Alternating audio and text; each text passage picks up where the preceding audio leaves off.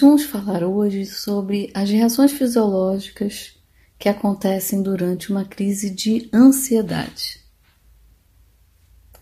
Quero convidar você a fazer uma viagem no tempo. Feche seus olhos imagina lá nos primórdios, na época em que as pessoas moravam na caverna e que elas ainda precisavam caçar para sobreviver. Vamos imaginar nesse momento que existe um casal com três filhos e que uma das pessoas do casal vai ficar em casa tomando conta dessas crianças, mantendo o fogo aceso, mantendo tudo sob o controle. E a outra pessoa vai caçar. Imagina que essa outra pessoa é você. E se veja caminhando no meio de uma mata fechada. O cheiro do mato, do orvalho. Se imagine então. De repente, você percebe que do seu lado esquerdo uma moita começa a se mexer. E você leva um baita de um susto. Teu coração dispara, tua boca fica seca. Sua mente viaja porque você logo imagina que você vai morrer. Mas quando você olha para a moita, com mais cuidado, você percebe que é um coelhinho muito fofo muito bonitinho, que na verdade ele só te assustou. E aí, imediatamente, quando você percebe que não há perigo, que não há mais risco, a sua mente, ela permite que você se autorregule e retome o seu equilíbrio para continuar o seu objetivo. Agora, eu vou te explicar exatamente o que acontece naquele momento em que você sente teu coração disparar, em que você sente suas mãos ficarem molhadas de suor, em que você tem aquela sensação de falta de ar ou até mesmo de desmaio, dentre muitas outras que certamente você é, e tantas pessoas que sentem ou sentiram ansiedade poderiam descrever, porque são diversas. Existe dentro da sua mente, dentro do seu cérebro, o que a gente chamaria de cérebro reptiliano, que é uma parte muito primitiva, que foi criada dentro do cérebro exatamente para funcionar como se fosse um rastreador de perigo. E mais especificamente, dentro do cérebro reptiliano tem uma estrutura chamada amígdala, que funciona como se fosse um radar, um radar de perigo. Quando você se imaginou lá no meio daquela mata, e talvez tenha pensado que atrás daquela moita poderia sair um tigre, um leão, um leopardo, que certamente seria um perigo para a tua vida, a sua amígdala imediatamente percebeu o seu medo, percebeu o seu sentimento de morte, percebeu o seu pavor e ela deu o comando para o teu cérebro para que ele pudesse liberar uma série de substâncias neuroquímicas como adrenalina e cortisol, para que você pudesse ter poder de explosão para lutar ou para fugir daquele suposto predador. O que acontece é que a sua mente não sabe discernir entre o que é verdade e o que é imaginação. E ela responde não ao que está fora, mas ao que está dentro da sua mente. a sua emoção, o seu sentimento, os seus pensamentos. E é por isso que imediatamente, quando a gente se vê em um perigo e na possibilidade de uma morte iminente, o nosso corpo se prepara para se defender. E volto a dizer, pode ser fugindo, correndo muito, ou pode ser lutando. Em ambas as hipóteses, você tem que ter poder de explosão, porque senão o predador vai te devorar. E lembra, você está na mata. Você precisa voltar com alimento para a caverna para que a sua família possa se alimentar e se manter viva também. Trazendo para 2020. Todas as vezes que a nossa mente tem uma emoção de medo, pavor, sentimentos de sentimentos ruins de que de que a vida não tá boa, ou de que ela pode ser mandada embora do emprego, ou que alguma coisa ruim pode acontecer, a amígdala ela não vai discernir, porque ela foi feita apenas para reagir em seu favor. Então, imediatamente, ela vai liberar substâncias neuroquímicas que vão ter a função de preservar a sua vida, a sua integridade.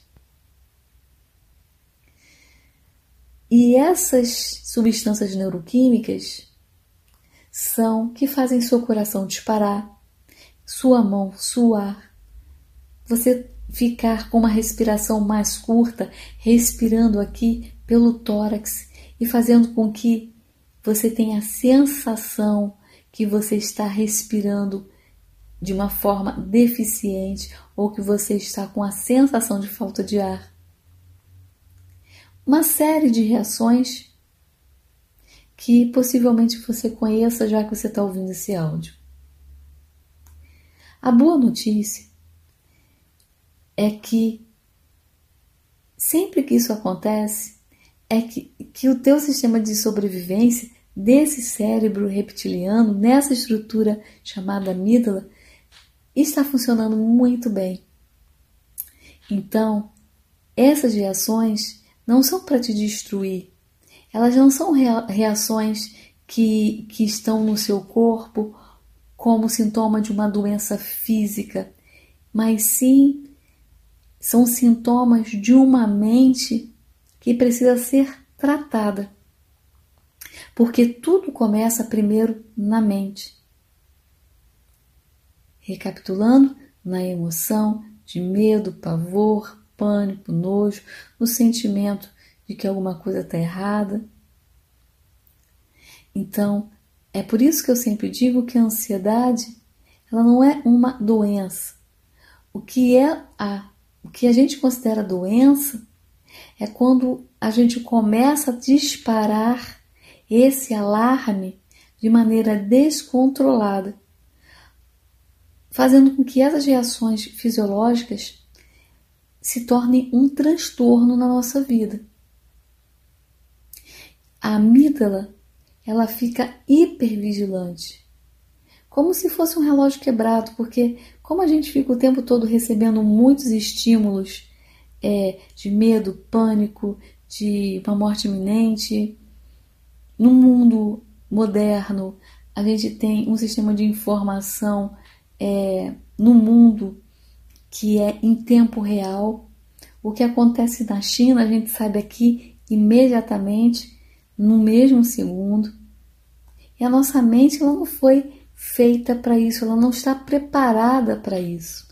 Então, quando você está assistindo um jornal, quando você está assistindo uma novela, quando você está assistindo um filme e você entra naquela, naquela emoção, daquela imagem que você está vivendo ali na televisão, ou na internet, ou em qualquer outro veículo, a sua amígdala ela passa a entender que você está em risco. e ela dispara, mesmo se você estiver em segurança na sua casa. Talvez isso já tenha acontecido. Você sentado na sala com a sua família, totalmente em segurança, e de repente você começa a ter reações fisiológicas. Sim, isso pode acontecer.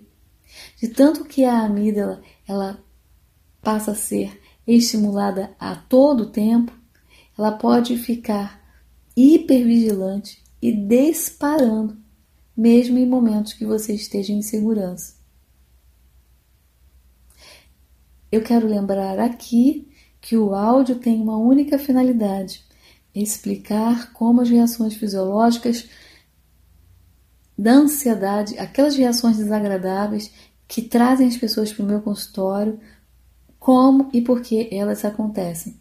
Porque, na verdade, a, o teu sistema de sobrevivência entende que você está em perigo.